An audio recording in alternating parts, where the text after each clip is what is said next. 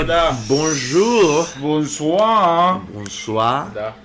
Bienvenidos a Esto no es un programa. Y no es un programa, Y ¿verdad? el día de hoy nos acompaña nuestro querido amigo Daniel Montes. ¡Bravo!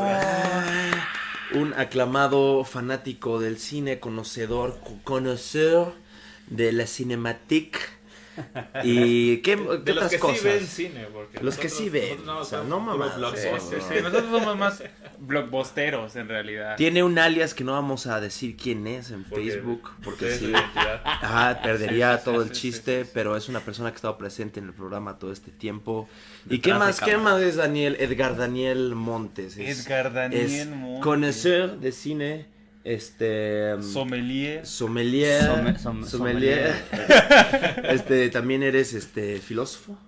Sí, sí, sí. No Estudié, mames. Estudió Eres, filosofía. eres de Estudió, barrio. estudió literatura, Es- ajá. aunque no, es, no estás titulado, ¿no? No, no. Pero estudiaste también Sí, literatura. estudié unos semestres, estudié... eh, si juntamos todos, como seis. Eres futbolista, exfutbolista. No, no, No. eso no. Pero fanático, fanático. Eres, eres Fanático de Maradona nada más. Ha de estar muy dolido de su Sí. reciente partida. ¿Qué más eres? ¿Eres de barrio también? A huevísimo. ¿no? Ah, Más o menos. Nací en un barrio pobre.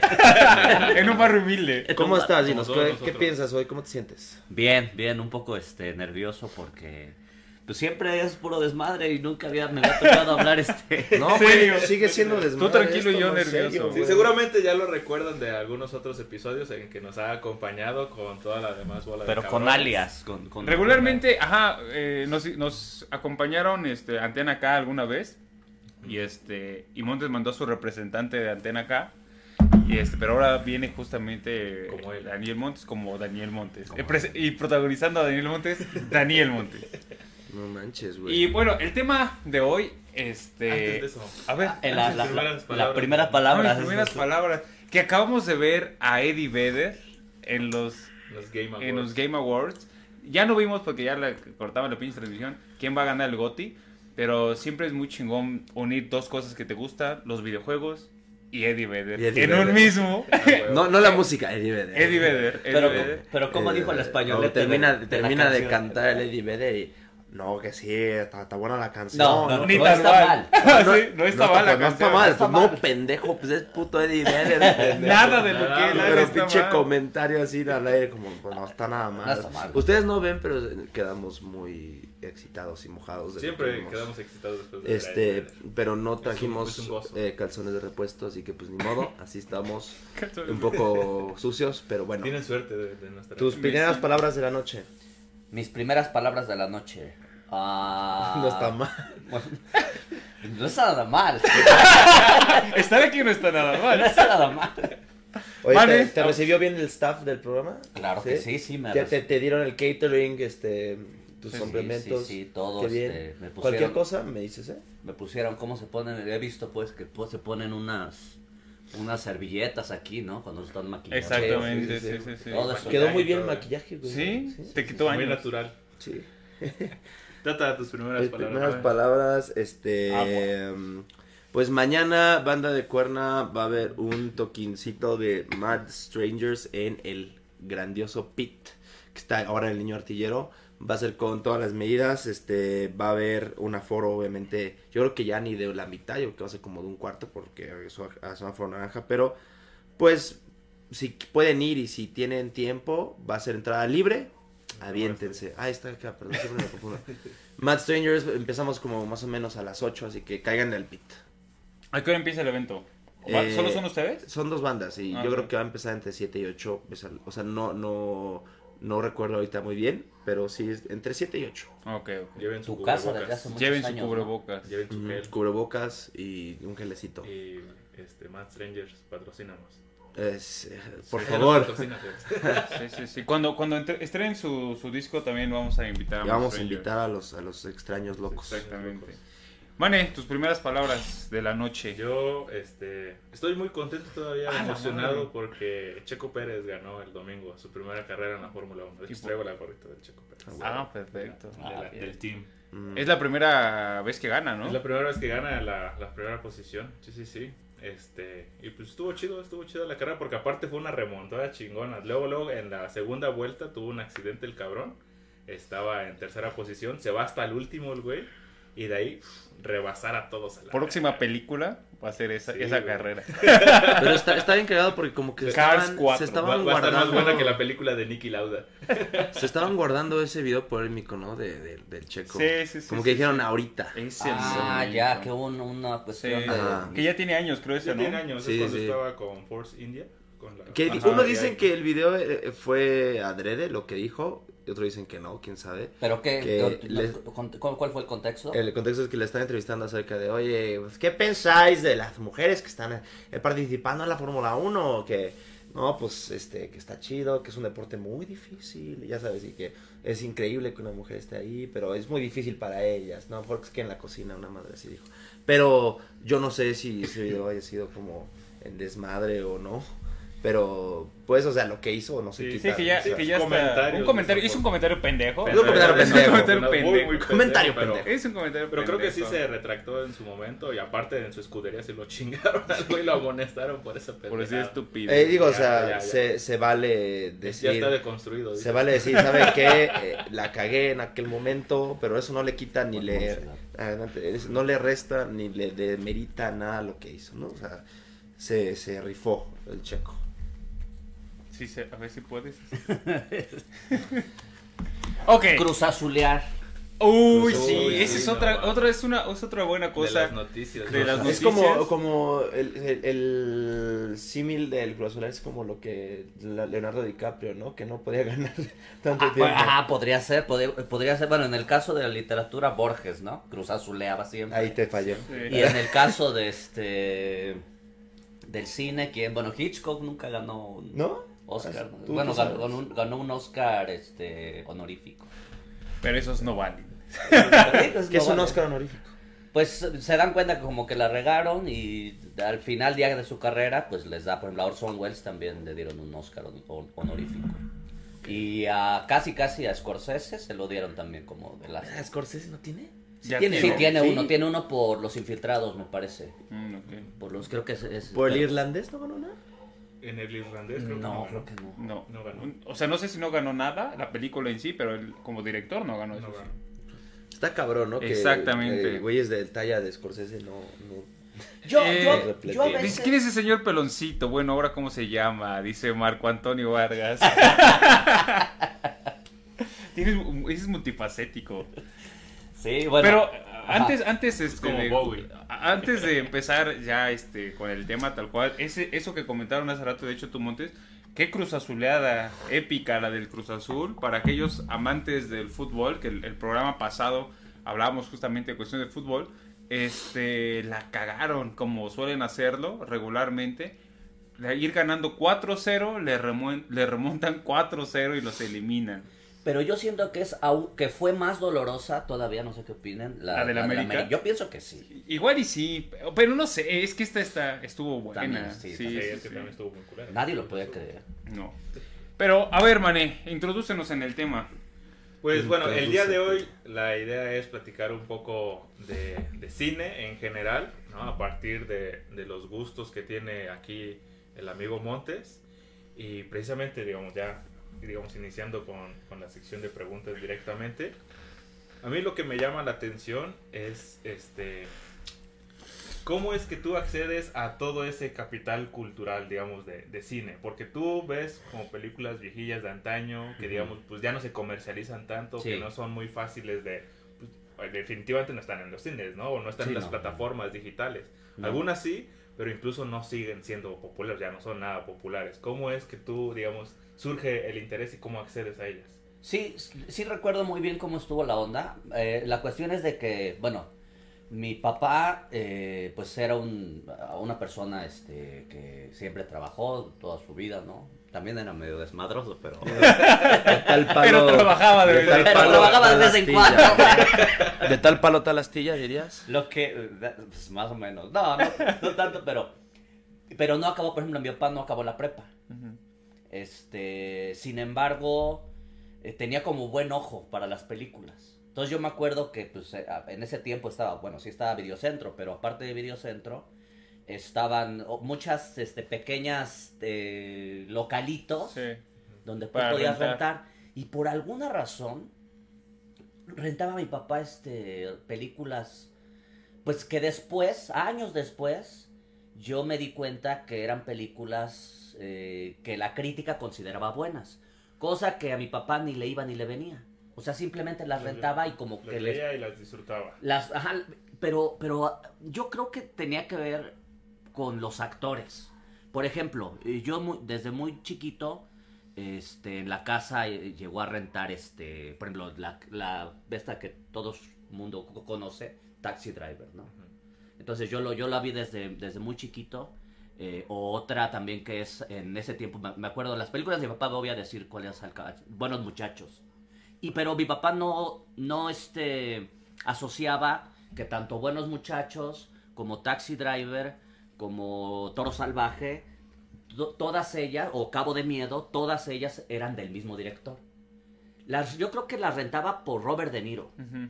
Y también rentaba, por ejemplo, de, hay un director que se llama Brian De Palma, y rentaba, por ejemplo, Los Intocables, o rentaba Carlitos Way, o rentaba Tarde de Perros, o rentaba... Pero él, yo creo que por Tarde el de actor, perros.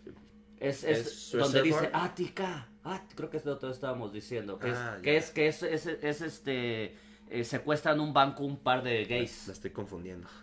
Pero Estás pensando en Perros de reserva, no sé por qué. no, fíjate, que- creo que no, creo que mi papá no llegó a rentar a Tarantino, pero pero digamos ese fue el inicio en el que yo empecé a este a, a ver cine por las películas que rentaba mi papá ¿Pero te las robabas de ahí, las ponías o dónde las veías?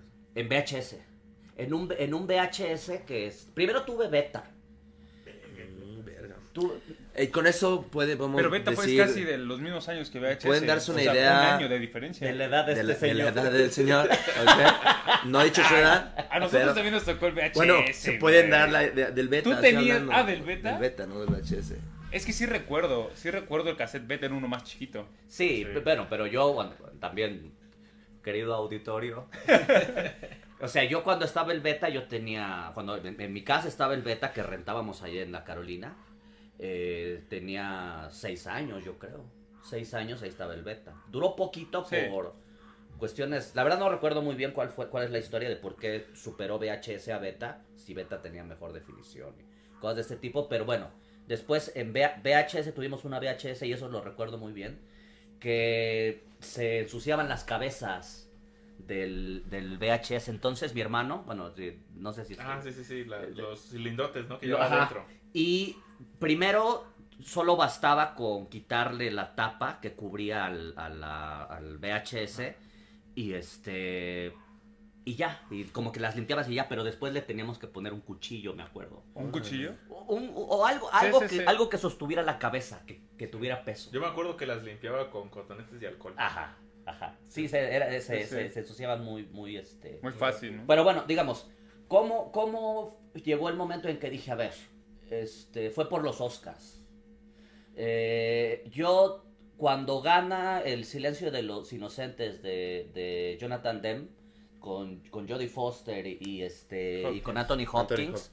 este, yo digo, ah, bueno, hay premios que se dan cada año, entonces ¿Y yo... ¿Lo habías visto? Sí, sí la había visto. Ah. Eh, y era pues, chiquito, ¿no? Y, pero yo me doy cuenta en ese, en, ese, en ese instante que digo, bueno, a ver, si, e- si esta película ganó el Oscar, ¿qué tal que veo todas las películas que han ganado Oscar? Y así empieza el pedo. Ya. O sea, fue- es una cuestión así como que, que sí tiene que ver con... ah, en este instante no respeto el Oscar en lo absoluto, ¿no? Pero en ese tiempo sí dije, a ver, voy a tratar de ver todas las películas del Oscar. Unas no las pude conseguir, pero pues sí, desde... Yo creo que desde el 55 hasta el 2000... El 2000, 2003 he visto todas. Verga. Antes, no, no de las, las ganadoras, pues. Este, ha habido injusticias, desde luego, por ejemplo, bueno, no injusticias, yo sé que, bueno, si, si, si Borrego está escuchando esto, para él a lo mejor Rocky es igual, pero Rocky le gana a Taxi Driver. Eh, en, en- en la, o por ejemplo, la, la naranja mecánica tampoco no gana nada.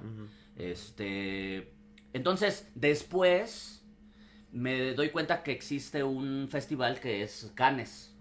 Y empiezo a ver los de lo- las películas. Y así, que pues Cannes tiene un prestigio distinto, ¿no? A los Oscars, por lo Sí. que tengo entendido, porque Más cine de arte. que- ajá, es No. ajá, más cine de, de autor, de arte, entonces, que es como más profundo y más este elaborado, ¿no? Nada más que aquí yo, yo sí quisiera hacer una, una eh, a lo mejor una distinción.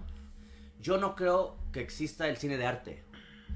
Yo creo que en todo caso existe el cine No comercial.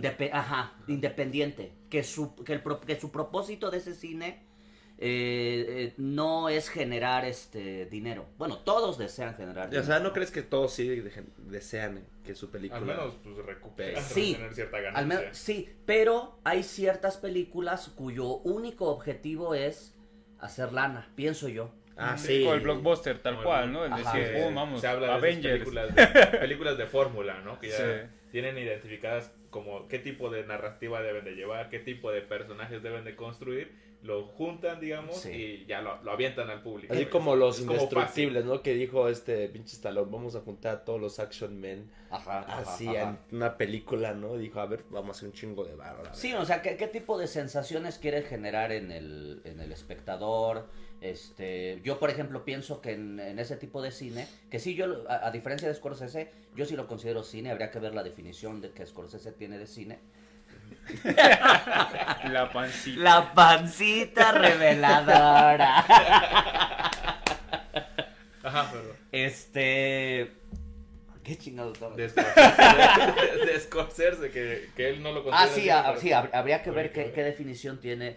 Pero, digamos, ese, ese este, tipo de cine, yo pienso en lo que estábamos comentando el, otro día, que el, el director tiene una eh, injerencia en, en ese tipo de películas como mínima. Yo pienso que casi todo está manejado desde el estudio. O sea, desde, desde los productores. Claro, la pues. producción, eh, los que, hasta los que van a distribuir, ¿no? Para ver qué fórmula van a Sí. soltar para vender. Es una cosa bien interesante, este, como contextualizando un poco eh, la historia que nos narrabas de cómo entras a esto. Y también para decir por qué también te invitamos, ¿no? Porque nosotros conocemos a, a bastante como gente que le gusta el cine y sabe de cine, ¿no? O sea, este, que en algún sentido como que también se dedican a hacer eso, ¿no? O sea, hablan de cine. Algo que siempre me ha parecido bien interesante, que cuando platico contigo de cine, que yo no es que sepa, la neta yo no sé de cine, y este, igual por eso me choreas, ¿no? Pero es una cuestión bien interesante como, o sea, sabes un chingo del cine clásico, ¿no? O sea, y me acuerdo que la vez pasada estábamos jugando el maratón de, de Cinemex. Uy, sí. Y este, y yo cuando compré el maratón dije, este lo va a ganar Montes, porque pensamos que iba a ser el maratón de, de Cinemex como de películas ah, blockbuster, blockbuster, entonces, y de repente no, un chingo de referencias de cosas que Sí. no teníamos ni idea y Montes era así, es tal cosa. es O tal sea, banda, cosa". preguntaban, las, las tarjetas preguntaban, a ver, este, ¿de qué color son los ojos de tal actor? Y es así, de un actor de 1942, y este güey, no mames, pues, Obvio, ¿cómo no puedes saberlo? así cosas bien, bien, bien. Entonces, a mí se me hizo bien interesante y, y- y yo creo que también por eso te invitamos. Ya desde hace tiempo queríamos invitarte porque como que se me hace eh, que tu perspectiva del cine es como, la siento como muy genuina, ¿me entiendes? Como el hecho de, yo no quiero decir que sé de cine, pero cuando estoy hablando del tema, pues sé de esto, ¿no? Y entonces empieza a sacar un chingo de referencias que para pues nosotros y para mucha gente también que te ha escuchado y que sabe de cine ha de ser como de, o sea, ¿este de dónde se sacó todo esto, no? Igual por eso la pregunta de Mane, ¿cómo de repente llegas a este a estas referencias de repente? Porque tienes muchas referencias de cine, principalmente el cine eh, como clásico, ¿no? El Sí. cine gringo, pero no solo el cine gringo, pero sí el cine clásico, por ahí de los 50 a los 80, no, no sé hasta qué año pero justamente es. Sí fue más, sí fue más de gringo y, y voy a decir por qué, porque, bueno, yo este, pues, eh, lo del inglés lo aprendí precisamente por el cine. Ah, huevo. Entonces yo a los 27 años, estamos hablando de 1873. Ah, bueno, a los, a los 27 años me meto a, a tratar de, de aprender inglés y una de las formas en las que yo este, empiezo a practicarlo es este, Con las películas. Es que, güey, fíjate, o sea, por ejemplo, yo como profe de inglés y tú también como profe de inglés no me puedes mentir, yo, neta, una de las cosas más importantes para alguien para que aprenda inglés en un país, en un lugar donde, donde su eh, contexto no es de inglés, son las películas, güey. Sí. O sea, por ejemplo, Y la alguien música. que, alguien- y la música, alguien que vive, por ejemplo, en un lugar donde se habla inglés, pues sales a la tienda, hasta escuchas a la gente hablando inglés, pero las películas, güey, como que es- la esponja de tu cerebro lo absorbe. ¿Escuchaste esta frase? Y después sí, sí. la ocupa. No sabes bien qué significa, pero luego, luego tu cerebro conecta. Pero digamos, ese fue tu, tu, tu vía de repente para entrarle a En- ese cine, ¿no? En un determinado momento sí. Porque, por ejemplo, durante como cuatro años dejé de ver cine, por ejemplo, francés o cine italiano eh, o cine alemán. Y fueron años así, que como tres años, que vi, vi mucho cine norteamericano. Este, norteamericano e inglés. Sí. El, el- el cine inglés, a pesar de, de que, bueno, Inglaterra tiene un, un, este, eh, patrimonio cultural grandísimo, eh, me parece que, bueno, fuera de David Lean, y hubo un director muy famoso, muy, muy influyente en los 90 que se llamó Peter Greenaway. Este, fuera de eso, en realidad el, el- el cine eh, británico también no, parece ser que no ha dado tanto como, como supongo yo debería haber dado, ¿no? Fuera de, fuera de los Monty Python, Monty Python. o, o- o fuera a lo mejor pues de- del mismo Cha- eh, Charles Chaplin este porque finalmente el- el- las grandes películas de Chaplin que bueno que ya no son mudas y muchas de las mudas o al menos un par de- un par por ejemplo está tiempos modernos o este o luces de la ciudad ya están hechas en Estados Unidos Y, y yo creo que eso tiene que ver con la cuestión de la industria de Hollywood, ¿no? O sea, cómo es que se genera una industria fuerte que genera Sí. justamente eh, este un cierto monopolio, si quiere decir, industrial de este producto cultural. Pero antes de, de pasar esto, hay unas, unos comentarios que te quiero leer. Hablando de personas que conocemos y que saben también de cosas chingonas del cine, Indy te comenta, dice, yo diría que más que independiente existe el cine de autor, que suele tener una estética y construcción particulares que dependen completamente de su ok, yo, de su ok de, vis- de vista y sus objetivos.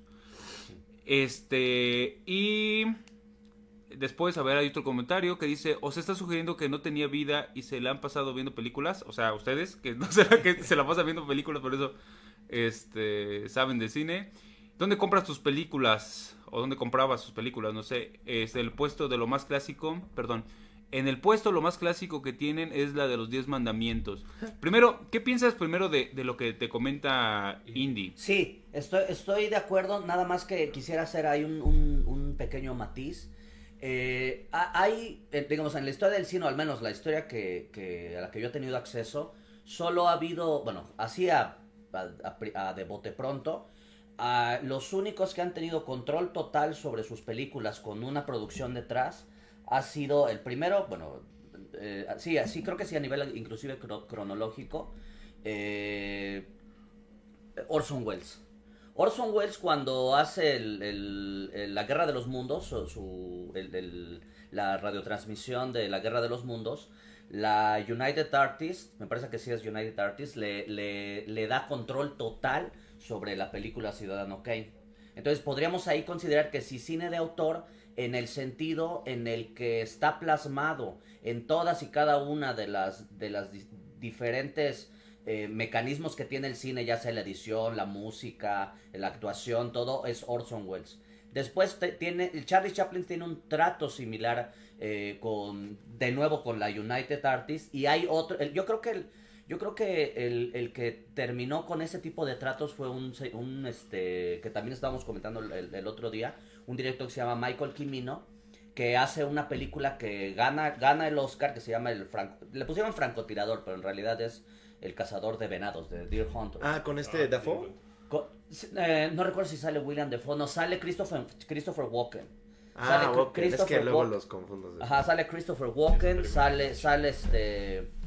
eh, ¿Cómo se llama la, la, la actriz esta que hace de Miranda Priestley? No sé. no. Está... Meryl Streep. eh, Ajá, Meryl Streep, sale Robert De Niro.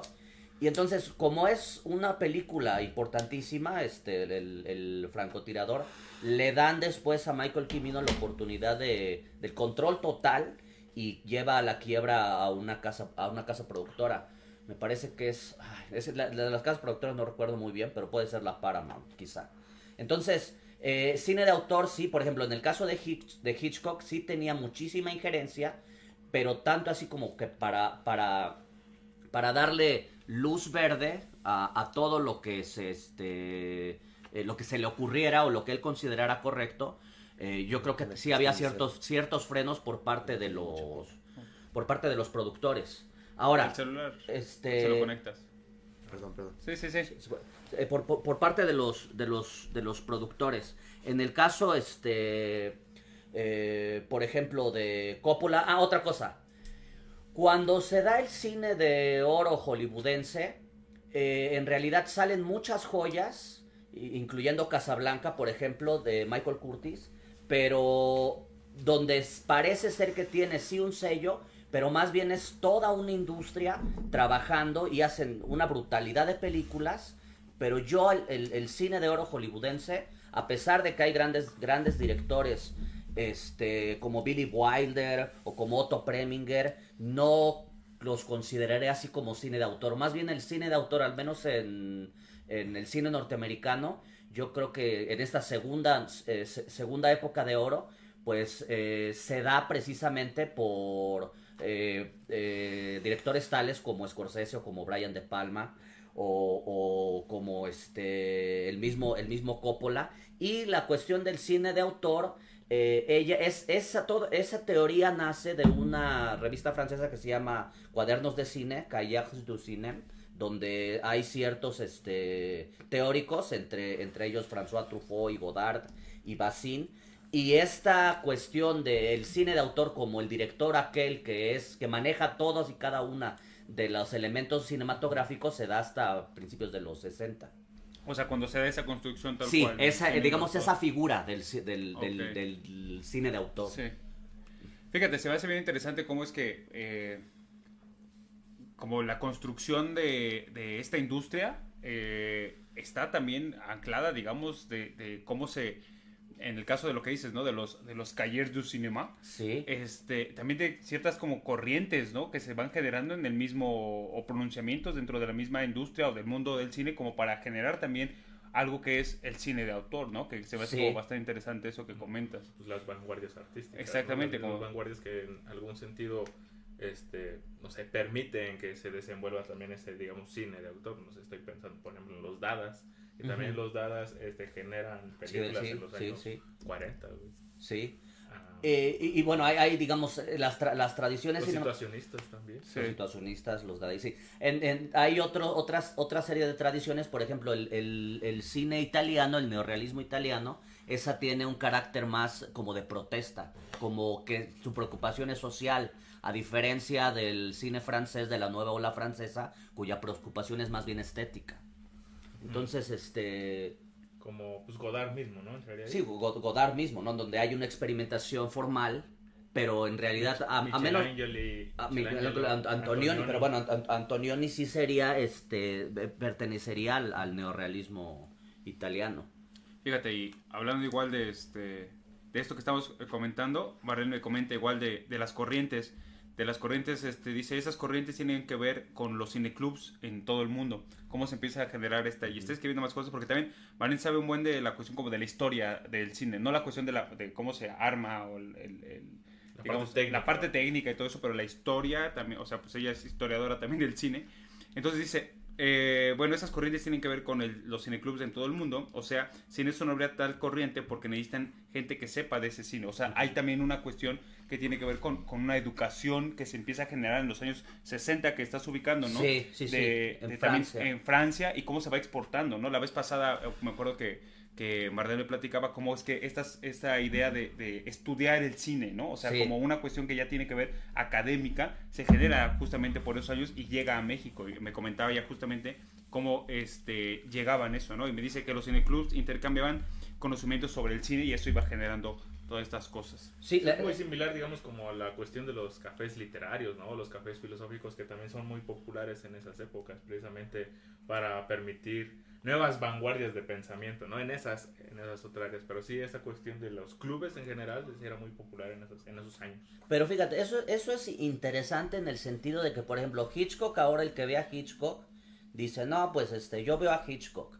Y lo, lo, digamos, enuncia tal acerto desde una plataforma eh, elitista. Lo cual eh, Hitchcock era el cine que iban, que iban eh, la banda, pues. Sí, sí, sí. Iban, iba- y eran filas y filas para ir a ver a Hitchcock. No es hasta cuando Truffaut le hace la entrevista a, a- Hitchcock que empieza esta situación del cine de autor, como si el director fuera un artista. Antes no se consideraba el director un artista, sino más bien era un mero, eh, digamos, empleado de una especie de, Productor de más. productora, sí. Yo tengo una pregunta para ti, Montes, acerca de eso que estás hablando. El, ¿cuál, el, siempre había tenido como que la duda de, porque mencionan como cine clásico y, por ejemplo, y de culto, por ejemplo. Y ¿Cuál es la diferencia entre eh, estas dos? O sea, ¿cuál qué es cine de, es que es De de autor culto? que decían, ¿no? Que no Bueno, tanto de, de culto. O sea, ¿qué es de culto y qué es clásico? Es Pues que yo- ese nombre, ¿no? Cine. Sí. cine- O sea, te- tengo un poco la, la noción Ah, de, que. El de que el de culto a lo mejor no son películas tan conocidas, pero son importantes en su, en su género. Sí hay una, una categoría que por ahí he, he visto. El cine de culto tiene a veces no tanto por los logros estéticos de la película, sino más bien porque ha, ha- ha traído cierto, este, nicho, ¿no? cierto nicho. nicho, Por ejemplo, Donnie nicho. Darko sería cine de culto en el sentido de que hay un cierto grupo, como que se... Es que no, no quiero ser eso, como que se fanatizan, pero en el buen sentido, o sea, como por ejemplo cine de culto, inclusive tal vez sería Volver al Futuro, pienso yo. y O por ejemplo, The Big Lebowski. Que The Ándale. Big Lebowski hasta formó una religión. Ajá, y yo, yo así lo considero así. Yo sí, soy este dudeísta, por Sí, Ajá, sí, sí, Soy sí. ministro. Soy, estoy ordenado, soy ordenado. Si la, si la definición es, es, es, eh, equivocada o tienen otras, pues está bien. Yo en realidad no, no, como que no separo el cine como en ese Sí. tipo de Sí, categorías. yo, que es- yo estaría de acuerdo en esa visión, por ejemplo, de que el cine de culto es tal cual que ha formado nichos, nichos de, de personas que, digamos, admiran y revén las películas una gran cantidad de tiempo, o que incluso son esas películas que sí han generado como un cierto impacto, ya sea técnico o estético, y que por lo tanto son como referentes, ¿no? De que si quieres saber de cine, pues tienes que ir a estas Ah, películas, sí. ¿no? Porque aquí es donde se surgen estas técnicas, ¿no? Es donde se dan los primeros momentos, ¿no? No Sí. sé, por ejemplo, pienso en este Psycho, por ejemplo, de, Hitchcock, ¿no? que es, por ejemplo, de las primeras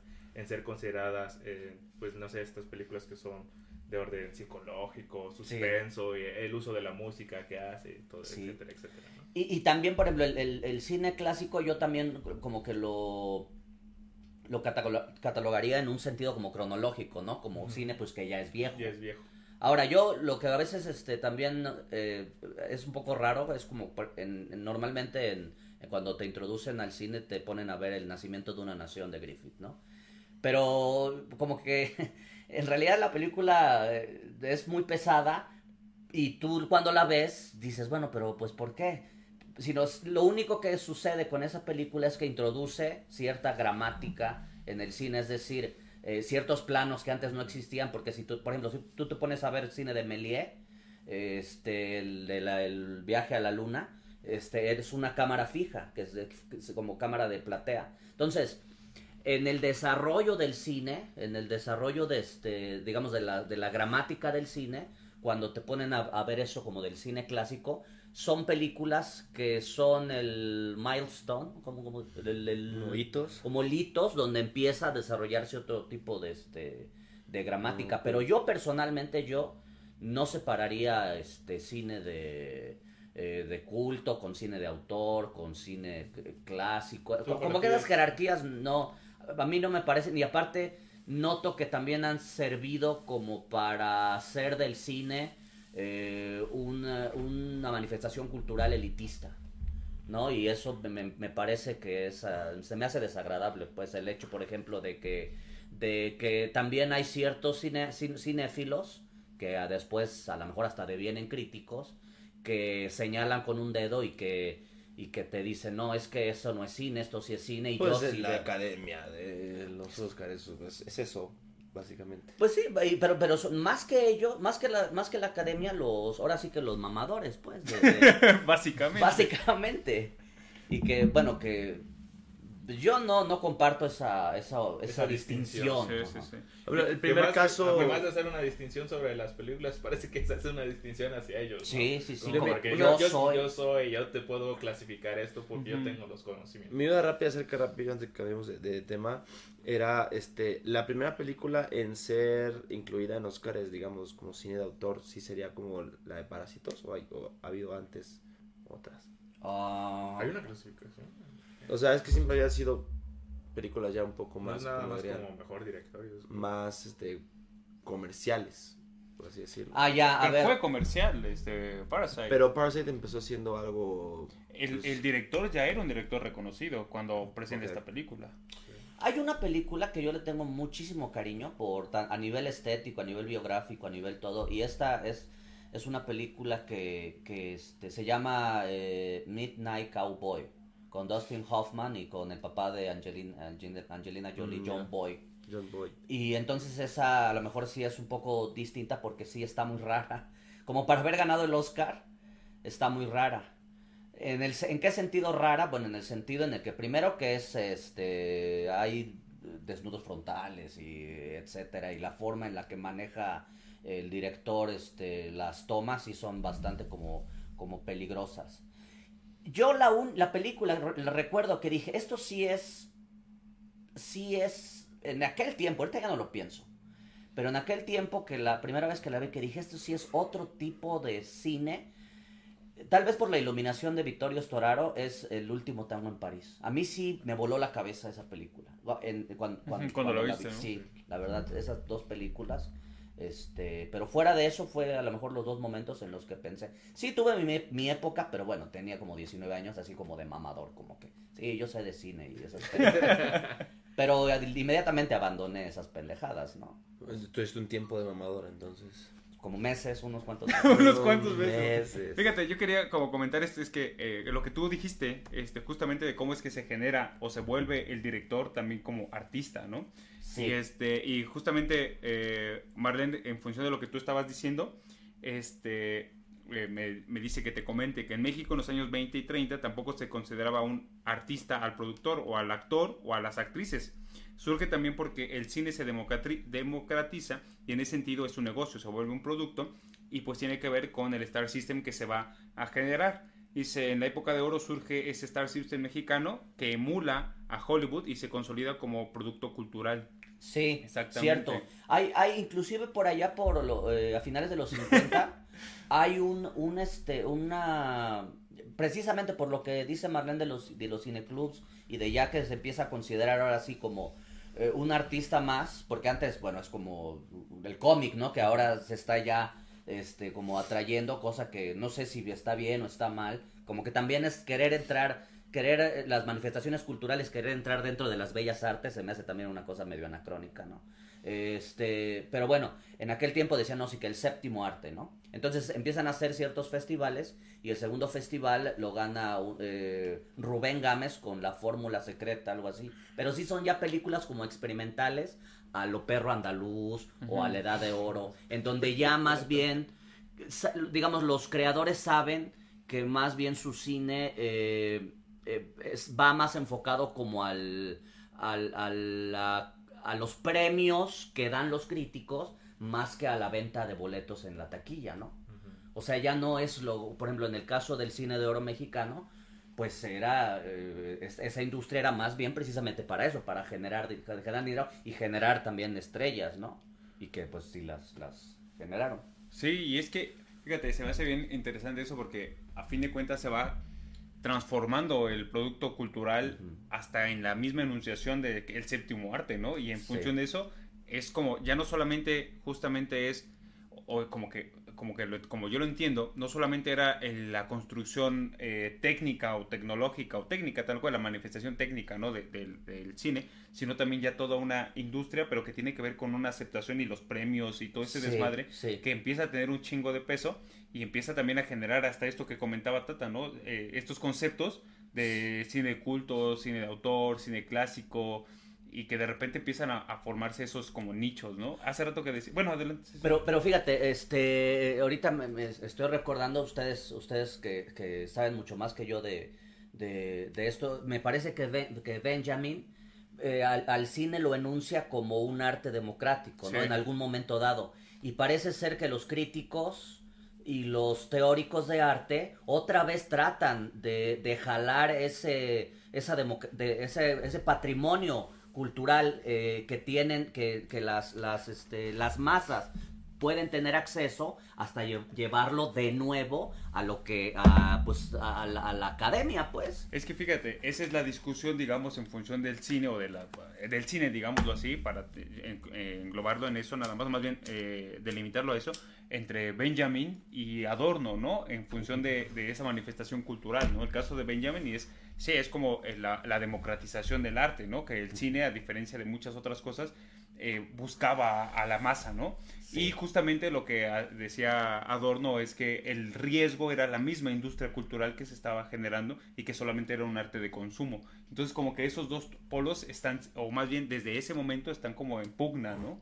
Y, fí- y fí- fíjate que es, es, es, es bien interesante el hecho de que tal vez, y solo tal vez, a lo mejor esta cuestión del cine de autor que se desarrolló en, en Francia a partir del cine de Hitchcock, a lo mejor le hizo un flaco favor al cine.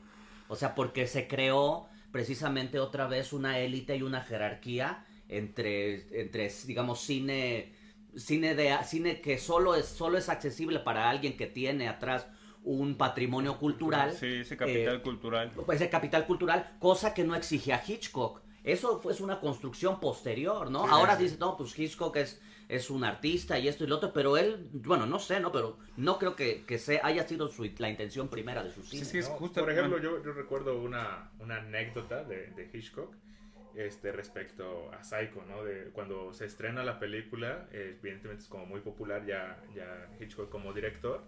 Es este, muy taquillera en su momento, o sea, sí, la banda tal cual, como lo habías dicho, hace filas y filas para ir al cine.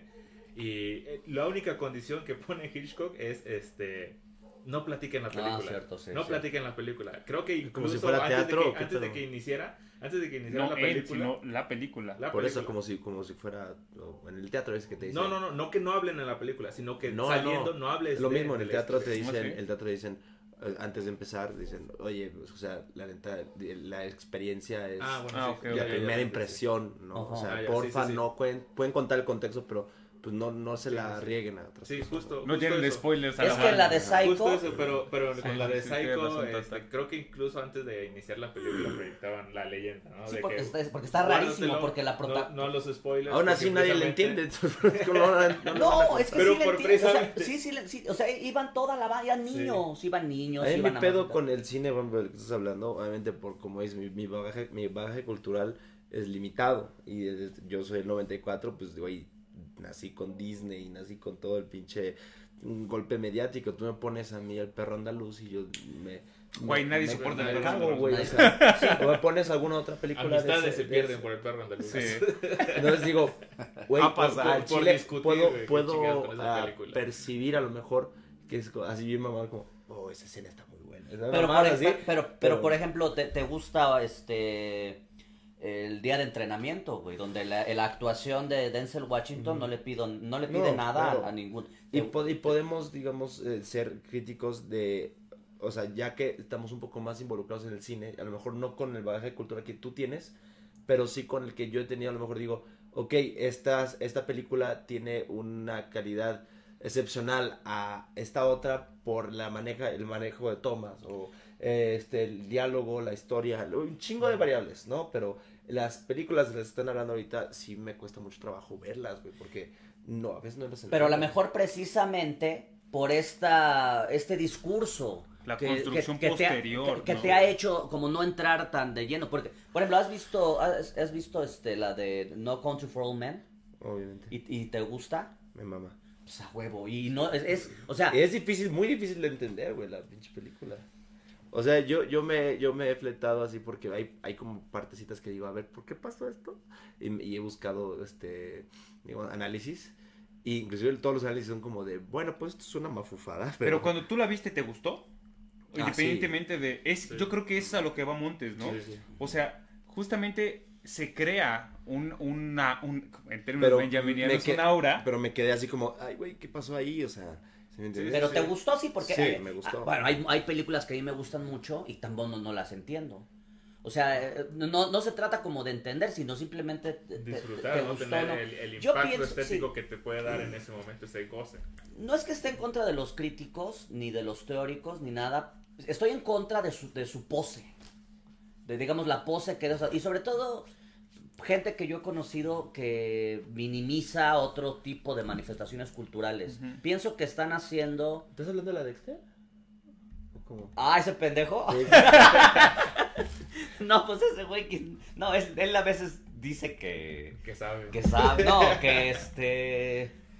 A veces sí es, es ambivalente, ¿no? Porque, por ejemplo, una vez eh, yo estaba escuchando, a mí me gusta José José mucho. Y entonces, bueno, me gusta José José y me, y me tilda como de, de este, pues de, como de indio, no sé, de inculto, Ah, sí. etcétera. Eh, pero también, y luego escucho a lo mejor a Mahler o a este Schubert y de todas maneras dice que ahora que, que mejor me vaya, que me vaya a vender pozole, o sea, ese güey... No sé por qué tenías que mencionar. No, es que creí que estaba alu- aludiéndolo directamente. Sí, no, no me Pero fíjate, es, que es este- justamente, ¿no? O sea, eh, esos mamadores justamente son, eh, es el momento en el cual se hace del cine justamente un discurso también académico, ¿no? Sí. Y entonces, es que eso, eso que decía Y Tata es que se me se hizo bien y no permitir que nadie güey. más entre, ¿no? Exactamente. Porque te dicen, ah, pero entendiste aquí esta referencia o entendiste esto y entonces, ah, no lo entiendes, entonces tú no sabes, ¿no? No lo gozaste como lo deberías de gozar porque bla, bla, bla, bla, Ah, bla. Y qué es como, ah, chica, tu sí. madre, ¿no? Yo quiero ver la película y disfrutarla. Sí, sí, sí. ¿Sabes cuál sí, es mi gusto, mi gusto culposo, güey? Mi gusto culposo es ver películas pésimas. Me mama ver Sí, películas y malas. también hay, hay todo, encanta, todo un güey, nicho pero- de personas que por ejemplo, el cine B o precisamente la estética de lo, de lo feo, de lo, Pero no de lo mal feo, hecho, de o sea, es, la estética es, o sea, hablando, hablando en términos banales. O sea, te voy a dar un ejemplo. lo... Sí, ajá. La de la nueva de Baywatch. Ah, bueno, sí, de sí, Zac sí. Efron, La Roca, o sea, ese tipo de películas Sí, que son mega hiper hollywoodenses, güey. Ajá. Me mama verlas No, porque, a mí porque también, me a mí da, me da mucho cringe, güey. Así como de, verga, güey. O sea, así como de, está hablando alguien y sale La Roca así. Bueno, pero fíjate, tú que, dijiste no que creciste con Disney, pues eh, fa- poco falta para que, para que los, los especialistas o colo- quien se llame coloquen al Rey León como una película de culto. Bueno, O es sea, que... son construcciones a, eh, a posteriori. a posteriori, güey. Totalmente. Sí, sí, sí. Sí. Pero es que, es, no sé, quiero volver a lo que decía Tata porque se hizo bien chido, güey. O sea, como para disfrutar una película, o sea, para decir me gusta esa película, en realidad no hay eso. En primera instancia no hay ese capital cultural, pero se genera la idea.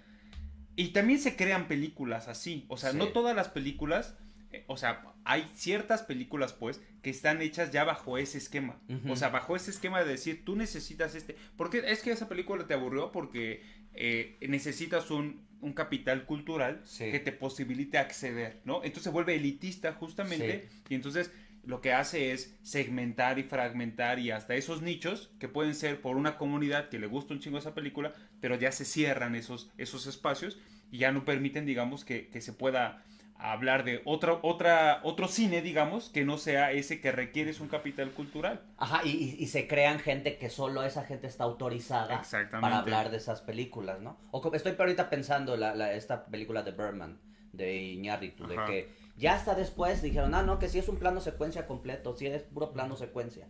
Pero en realidad a, a nadie le importaba. Ya fue cuando empezaron a decir si plano secuencia, de que no hay cortes ni nada, ya tú empiezas a verlo otra vez. Pero al, Ah, princi- al sí. principio Ah, Pero yo sí, cuando sí. la vi, yo nunca me di cuenta de eso, güey. O sea, Sí. no, no, no, no. Ya después que dices, ah, no mames, güey. así- o sea, Hay momentos en los no que, mames. no sé, lo logras notar, ¿no? Y, y te, te genera un impacto porque dices, ah, no mames, ¿cómo llegaron de aquí a acá y no hubo ningún puto Ajá, corte, ajá. ¿no? Sí, por- por- creo que es muy importante, ¿no? ¿no? Pero, pero no es algo que, digamos, este, no sé, pues vayas buscando tampoco. Ah, no. O sea, yo creo, yo creo dos cosas. Creo que sí es muy importante y a la vez también puede ser que no, porque, o sea, cuando una película tiene planos secuenciales que van ad hoc a lo que está pasando y que son, que son cosas que dices, ver, bueno, me acuerdo de un plano secuencia, no me acuerdo qué película era, creo que sabes cuál era con Jodie Foster, este cuarto como de seguridad donde se queda, Ah, con el Ah, ya. contacto. no, ¿Qué? no contacto, no, este cuarto de seguridad donde... eh, Ah, se- sí, de Panic este, ¿cómo Room. se- de Panic Room, este, este negro que tiene el ojo como virulito. Sí, ¿cómo sí, sí. Este, Oh, cansado. eh, no, ese se, se llama Forrest Whitaker. Forrest Whitaker. Este, que la cámara se mete por la la- el cerrojo, que es solamente C- CGI, pero, o sea, dices, verga, güey, me- la, cámara pasó por ahí. O sea, creo que es importante, pero también creo que una película no tiene que tener un plano secuencia tan elaborado para dar un mensaje. O sea, que no es solamente la única variable que se toma, ¿no? ¿O qué Es que a lo mejor es eso, son múltiples variables, ¿no? O sea, Digo, en Pero- algunos pero fíjate, casos tan- es parte de la narrativa, ¿no? Y permite construir una idea en la misma película, ¿no? Pero fíjate, esta onda del cine de autor es tan a posteriori que, por ejemplo, Hitchcock tiene una película que se llama La Soga, que es puro plano Plano secuencia. Sí, sí, sí. Pero eso, la gente fue a verla, ni sabían que era un plano secuencia, gustó o no gustó, lo que sea. Pero es hasta después cuando lo empiezan a analizar los, este, eh, Bazin, Snobs. Ah, no, este, eh, eh, Truffaut, Godard, eh, todos ellos es cuando ya empiezan a ver eh, que Hitchcock tiene una, digamos, un acercamiento al cine que a ellos les interesa por ciertos motivos, ¿no? Pero eso no, Sí, claro, pero pero eso, eso no hace que a la gente eh, los, la, la- haya estado viendo el cine de Hitchcock de forma errada.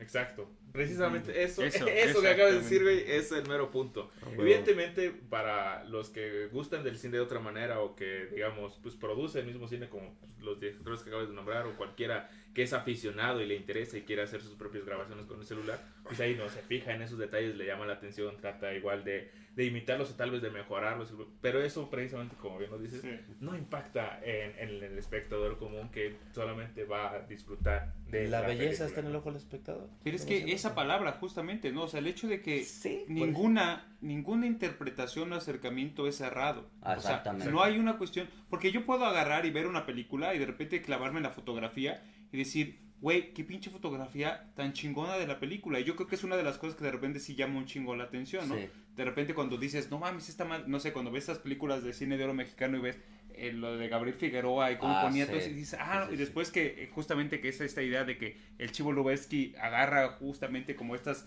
esta, esta tradición de la fotografía de Figueroa y es como de, ah, qué chingón, pero eso es como un acercamiento, puede ser técnico y que te puede gustar y todo, pero no hace que cualquier otro acercamiento que digas, pinche película estuvo chingona, viste los cuadros, no, me vale madre, pero, pero está, Es está como, bien voy a dar chida. una, una analogía rapidísima, o sea, creo justamente lo, lo que se ve todavía me pasa en, en- en mi campo, que es la música.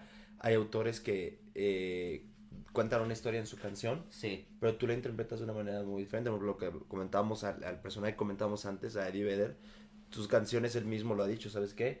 Esto, yo no decía esto en esta canción, pero ustedes lo agarraron Y se apropiaron, de él. Entonces, es- yo creo que a lo mejor, como dice Beto, puedes este, apreciar una, faz, una, un matiz de la película que a lo mejor es una parte del todo. Y porque te gusta nada más de eso es totalmente válido. O sea, no tienes que a lo mejor comprenderlo como, tu- como fue hecha, ¿no? Porque si yo comprendiera la canción como fue hecha, como la hizo Eddie Vedder, por ejemplo, habla de, de un papá que se fue a la verga y que a lo mejor no, no, no me, no me, me, ¿cómo se dice? me simpatizo con eso, pero como es como tú puedes agarrar el, el propio significado, puede ser que la película X a lo mejor nada más te gustó la actuación, no tanto la historia, güey, no sé. Sí, también, sí, claro. Ujú. o, o- o, por ejemplo en música que dirías, no, pues me gustó a mí mucho como hizo ayer vibrato. Bueno, ahí sí yo no sé Ah, ni sí. madre, ¿no? Ajá. Pero que, que- puedas hablar de esas Ajá, técnicas. no, que sí viste que ahí es. Puedes decir, me gusta la rola nada más, que te valga verga. Sí. Aprovechando, vamos a leer este, algunos comentarios. Dice Luis Enrique, primero dice, antes, dice Luis Enrique. Mejor película, no creo que la conozca, se llama B-Movie. A huevo, película. Mandan saludos. Y antes de esta, porque esto es una pregunta concreta que te está haciendo Luis Fernando Montes. Este, igual hace rato eh, Marlene también te comentaba a ti, dice, eso que dice Montes es importante, porque la crisis del cine es porque los intelectuales consideran que las fórmulas son gastadas y ya no ganan premios, y justamente este que se diga gusto culposo habla de que tal vez no debería de gustar porque no es algo culto. Este, toda esta Sí, construcción sí. justamente, sí, ¿no? sí, sí. Este. Y bueno, dice, eh, se acaba el negocio de los intelectuales que coordinan libros, festivales y todo esto, ¿no? En función de estas, estas visiones. Y aquí está una pregunta que se me hace este, chingona para hacértela.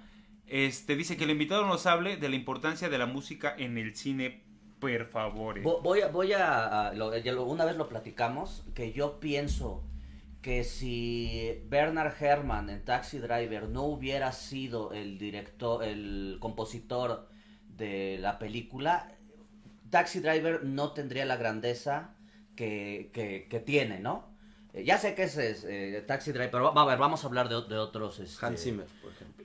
Hans Zimmer, o, o, por ejemplo eh, Sergio Leone en los Spaghetti Western. O Ah, sea, tío. eh, es que eh, y es por eso, es por eso que el otro día estábamos platicando que decía, por eso es tan difícil hacer una obra maestra en, en cine, a bueno, siempre es difícil hacer una Es que obra es maestra. súper difícil. Pero- el, el latito, digamos. Pero los- en el cine porque es, que un chingo de, de- es un chingo de elementos, de elementos, ¿no? ¿no? O de, Tiene o que de integrantes que- que, tienen que trabajar en conjunto. en conjunto y no sabes nunca, por eso no hay fórmula, ¿no?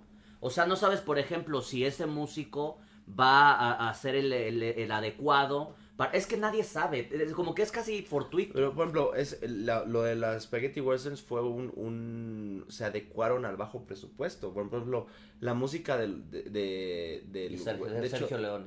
de, justamente le llaman Spaghetti Western, justamente porque no tenían el presupuesto para contratar una orquesta completa Sí, y eh, contratan una orquesta a medias y generan esta como que es una música itali- inspirada italiana, sí. pero sí, que sí. no es todo el pinche pedo de, de la orquesta completa, entonces nada más son partes. Y empiezan a meter sonidos como de látigos. Ajá, hay una, como hay de una, silbidos. hay una orquesta que se llama The Spaghetti Western Orchestra que no toca ningún instrumento, güey, todos sus instrumentos, Pero el Spaghetti Western no es en función de la música, güey. O sea, lo, Es lo- en función de la producción del, que de- también de era los que, que era- Cowboys de esta que era de un que era Cowboys un presupuesto allá. limitado. Bueno, porque de por sí tenían el presupuesto limitado. Este, eh, esta pinche orquesta está bien vera porque cualquier objeto así casual lo Es que se iban a grabar, creo, Italia, ¿no? Porque salía chido. más barato, ¿no? Porque era, bueno, esa, a ver si. Marlene ahorita nos puede decir, justamente ella me Bueno, platicó la vez pasada de todo eso, de cómo de se la genera. característica que era como más barato Sí. grabar en ese en Sí, esos sí, lugares. sí. Godard no era el perro de Jimmy Neutron. Yo, fíjate, yo, me, yo simpatizo mucho con ese comentario porque yo me quedé igual. Yo también de Godard. No, pero arriba está loco ese señor. Ya quítale el internet. A ver, pero, eh, justo, no, pero en esta misma idea, o sea, Ajá, pero eh, lo porque de la, de música, la porque yo también me quedé con lo de la música. Pero sí Este- conozco B-Movie. Ah, ahí está, a ver, Luis Enrique, que sí conoce B-Movie. Pues la hizo, la hizo Seinfeld. la- el- eh, creo que Seinfeld fue el productor de, de B-Movie. ¿En serio? Sí, creo que sí. claro, Jerry ¿Jerry? Eso, eso me interesa. Hola, Ellen. No, por ejemplo, ¿qué opinas acerca de, de Hans Zimmer? Hans Zimmer, no, pues es que ese título te lo vendo manejando. No, pero eh, este, en sí también, ¿no? Eh, Seinfeld de sale de en el los reparto, muchos, de sí, los sí, muchos sí. elementos que hay en el proceso cinematográfico, evidentemente la música es este, de los más importantes también, ¿no? Porque genera impacto, ¿no? Este, por ejemplo, en las películas que son de terror o de suspenso, la música siempre tiene un rol muy, muy importante porque es la que te va generando la misma tensión, ¿no? El, eh, por ejemplo, en Jao, ¿no? Este, ah, sí. Tiburón.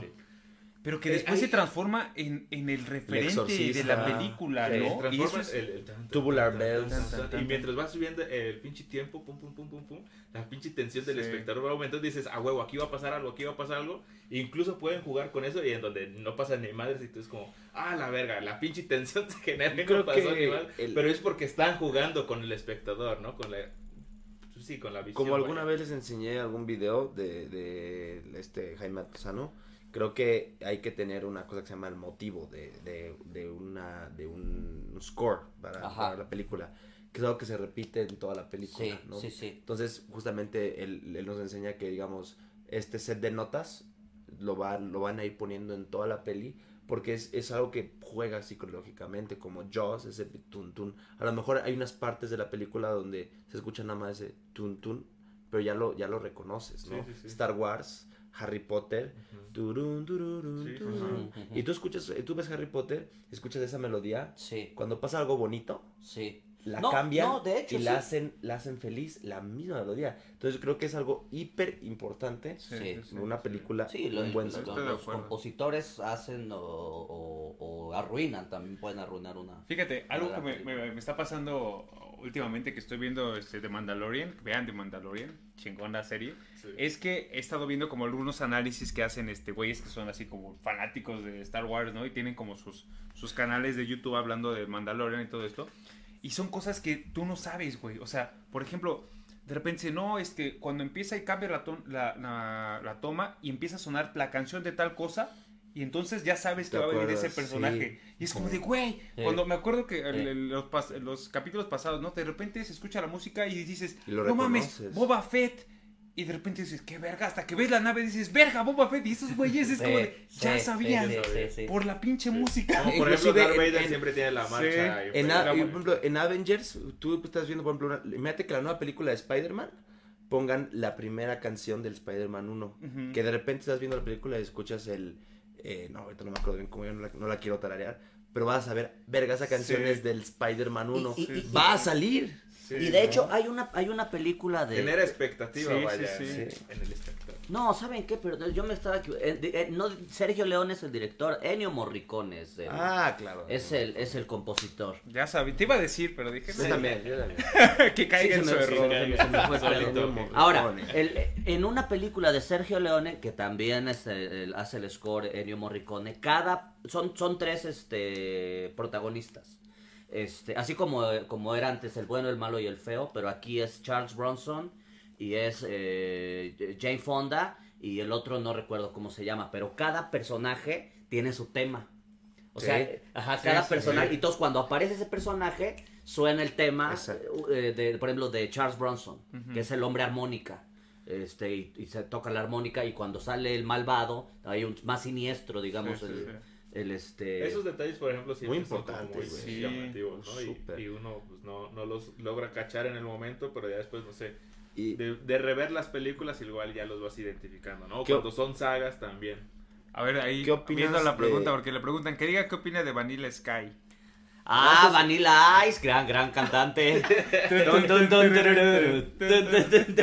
Esa es su opinión sobre Vanilla Ice. este, Vanilla Sky. ah, Vanilla Sky es la de Tom Cruise. Sí, la de que- Tom sí. Cruise, sí, sí. Yo quería preguntarte antes de, la, de salirnos de- del tema de la música. ¿Y qué opinas, por ejemplo, de, de directores como Tarantino, que a lo mejor no, no es un score, que son canciones? ¿No? Y que yo creo que Tarantino abrió una, una, no sé si haya sido él, pero para mí abrió una escuela en donde se ocupa la música ya grabada de, de bandas, Música popular. popular, música popular, eh, adaptada a, a escenas que van justamente con el mood de la canción, a lo Sí. mejor. Porque a mí me encanta cómo juega Tarantino con Ah, la sí. Otra película es, por ejemplo, Baby Driver. ¿Has visto Baby Driver? No. Es buenísimo. Bueno, Muy buena. a mí me gustó. Ujú. Sí, me Porque gustó digamos que Baby Driver, acoplan ¿eh? lo que está pasando ahí. No con- diría si es buenísima, pero sí es canción buena.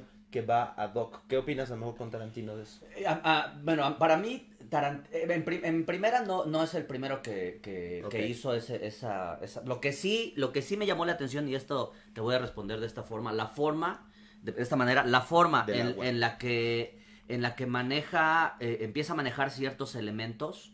Cuando yo em- empecé a ver a Tarantino, pues hace básicamente desde que desde que salió Perros de Reserva. Antes tiene otra película que se llama La Fiesta. Su primer película es La Fiesta y luego hace Perros de Reserva. Pero hay una película, fíjense, eh, eh, se llama Jackie Brown o la, o la estafa, creo que Jackie el Brown. Jackie Jackie Brown.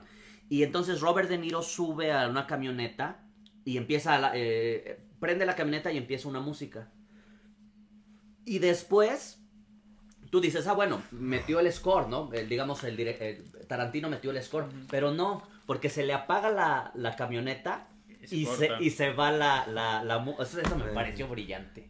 O sea, la, la- La radio la estaba bien. radio era la, este, la que... Y ese tipo de, de cosas, bueno, lo que pasa es que eh, Tar- yo pienso que a Tarantino, no sé ahora cómo las personas que gusten del cine lo consideran, yo siempre... Muchos lo odian y otros lo Sí, yo siempre he considerado que se le ha visto mal a Tarantino porque se le, to- se le ha tomado demasiado en serio.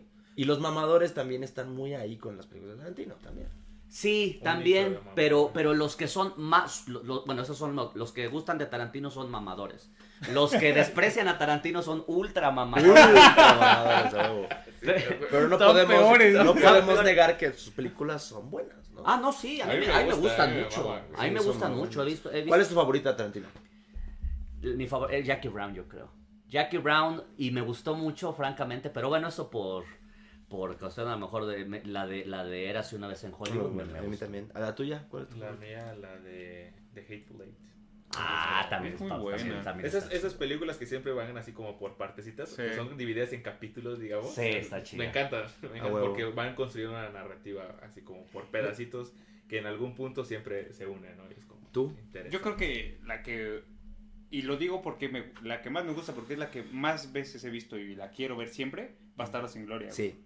Sí. Bastardos Sí, sin también. gloria, güey, se hace un peliculón, eh, güey. Yo creo, Chingado. o sea, por encima de lo clásico que es Pulp Fiction, creo que Inglourious Bastards es Sí. muy buena. A Sí, huevo. sí, sí, sí, sí. Yo creo que podemos pasar a lo mejor. Yo te- tenía pensado una pequeña dinámica con, con nuestro invitado aquí. Eh, bueno, dos pequeñas dinámicas antes de, de despedirnos. Sí, sí. Me gustaría rápido hacer una rondita de preguntas cortitas, así como lo que estoy haciendo. Sí. Ah, ¿tienes, ¿Tienes algo escrito? No, tiene su acordeón. Ah, sí. Sí, porque ya sabe las preguntas, creo. Bueno, son. Eso, preguntarnos así como quién es tu actor favorito, escena favorita, película favorita, sí. Ah, ya. Sabes, como tres. Y la otra es, me gustaría nada más este, leerte un par de, de- de cartas de nuestro gran juego maratón. Ay, sí, Ay, güey. no mames. Eso es buenísimo. es buenísimo. Entonces, este juego, este vuelo domina, pero vamos a ver No, qué tal. no mames, güey. Primero, primero. Van a ser al azar, ¿eh? Van a ser al azar. No lo, vamos- no lo hemos visto, acabamos de agarrarlo. Sí, sí, sí, hasta tiene tierra, tiene que no lo. Pero a ver, empecemos. Eh, vamos, va a ser muy puntual. Tu película favorita y por qué. Vértigo, mi película favorita. Vértigo de Alfred Hitchcock. Eh, la razón por qué. Puta madre.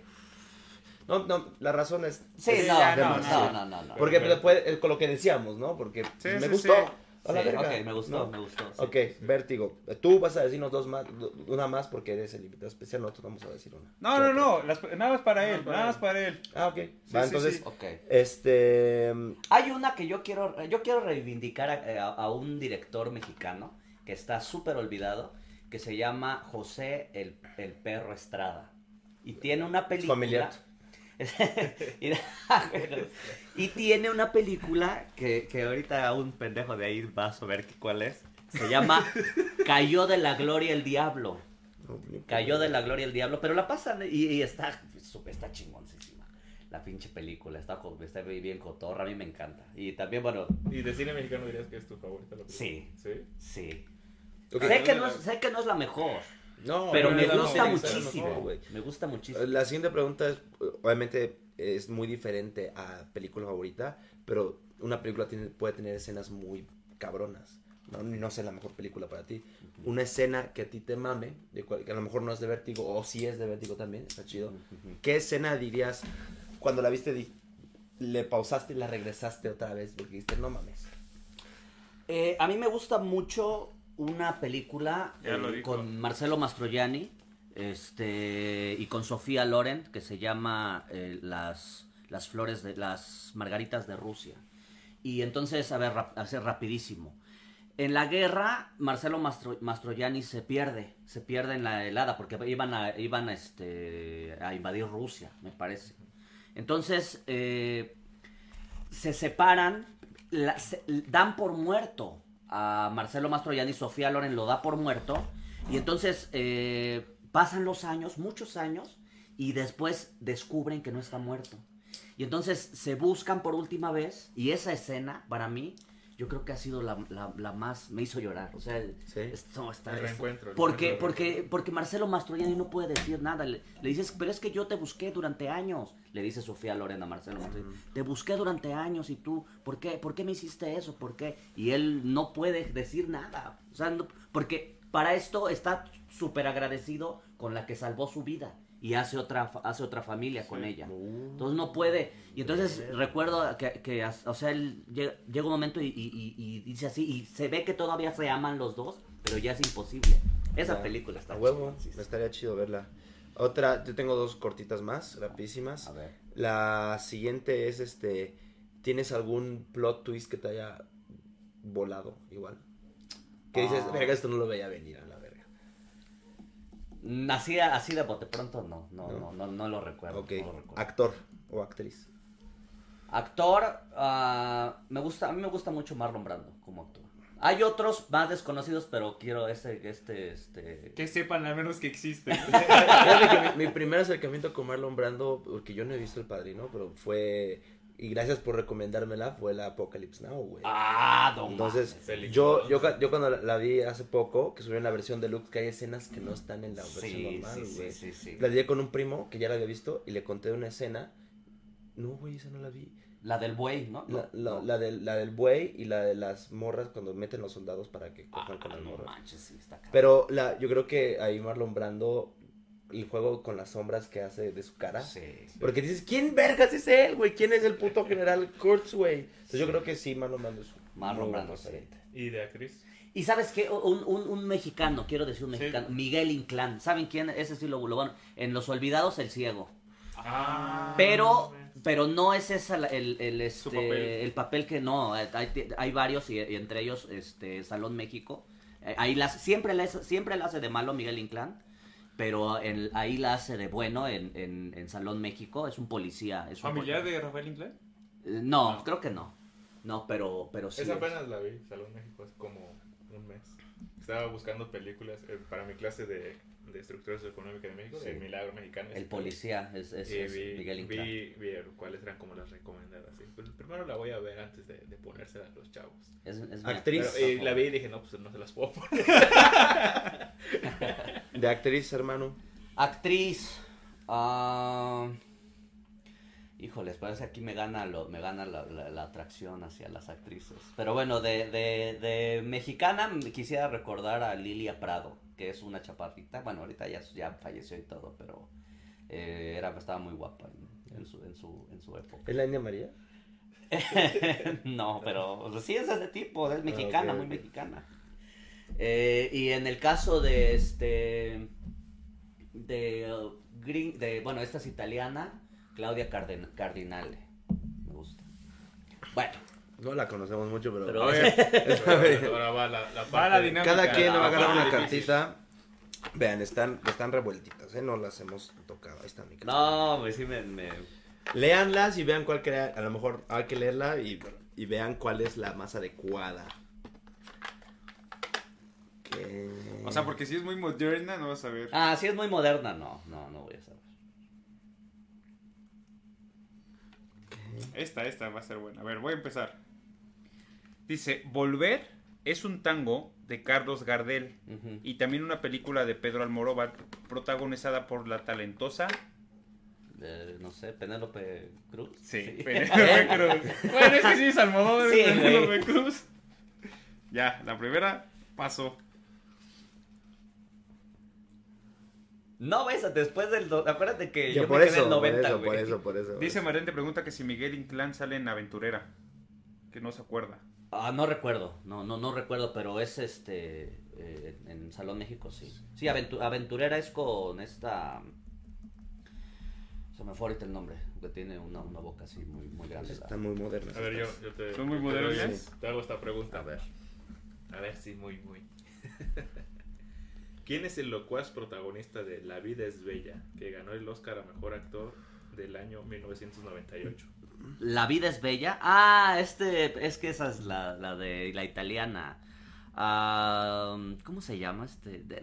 Te confieso, no he visto La vida es bella, pero es, no, no recuerdo el nombre. Es, el- opciones, pero sí es... es el chaparrito. Marco Leonardi, Amadeo Modigliani, No. Roberto Benigni. Es ese, Roberto Benigni. Sí, Modigliani es pintor. Ah, pero sí, güey, sí, no es que era visto la película. Vean qué verga es este cabrón. Es que esa no, película no me gusta. A ver, ahí te va. Tengo una. En El Graduado, Sí. ¿quién interpreta al joven que se deja seducir por la sensual mamá de su novia? Dustin Hoffman. Es correcto, Dustin Hoffman. Ya, güey, ya, ya. Ya, la- no. La última, la última, a ver, a ver, a ver. Esta te la vas a ver. En El bueno, el malo y el feo, Ajá. ¿quién es el malo que hace de galán de este adjetivo? Ah, cabrón. Sí, a ver. Bueno, el, el Eh. malo, el malo es Lee Van Cleef. Sí. A ver, ahí te va otra. Chiale. Es el, Por eso nos ganó en el maratón. es el Angel Eyes, ¿no? Angelad. Por eso nos ganó en el marra- en maratón. A ver, ahí Pero- te va esta, una última. Sí, sí, sí. Esta película holandesa, Puta, gan- no, ahí sí, a ver. ¿no? dale, ganadora del Oscar, es la historia de cuatro generaciones de mujeres de una misma familia. Se titula Memorias de... No, no sé. ¿no? No. Bueno, ya lo desfalcamos por primera vez. ¿Y quién era, pues, Memorias? Ah, Antonia. No, no sé. Memorias de Antonia. Antes este, de partir, tú traías un listado de películas que quisiera que nos compartieras. Este, de, las mejores películas, me parece, como de cine hollywoodense o general y de cine mexicano. De me cine parece, ¿no? mexicano. me- A ver, de cine cine mexicano. mexicano. A ver. A ver, Sí, porque sí las, sí las apunto. Apunten, apunten aquí, chinga. Las que yo pienso que, que, bueno, ya dije, cayó de la gloria el diablo de José Estrada. Hay una película que yo creo que narra muy bien la situación en la que estaban eh, el, el género femenino en los 40 y creo que es muy, muy reveladora de cómo eh, pues el patriarcado estaba eh, A tope. nefasto, eh, que es eh, una familia de tantas de Alejandro Galindo. Bueno, mi película ¿Cómo se fa- llama? Una una familia de- tantas. Una familia de tantas. Eh, Nazarín, de Luis Buñuel, es mi película favorita de ese güey. Eh, El lugar sin límites, de Ripstein. Esa es donde sale la Manuela. Me gusta eh, El rey del barrio, de Tintán. El rey del barrio es buenísimo. Eh, hay uno que se llama El esqueleto de la señora Morales. La oveja negra. ya voy a leerla Sí, sí, sí. La oveja negra. El suavecito, los motivos de luz. Esta, El la- suavecito. eh, Esta, esta la cuento rápido. Es una ¿Los mujer. motivos de luz? Los motivos de luz. Es, es una mujer que se ve en la necesidad de matar a sus hijos. A sus propios hijos. Por eso se llaman los motivos de luz. Pero la ¿De qué año es esa película? esta, esa película mm, es de los 70. Pero no, no, no es con Patricia Reyes Espíndola. me- sí, con Pero Patricia. ese, ese plot suena muy, muy Pero aparte es, es, es- está recogido de la vida real. O sea, eso sucedió.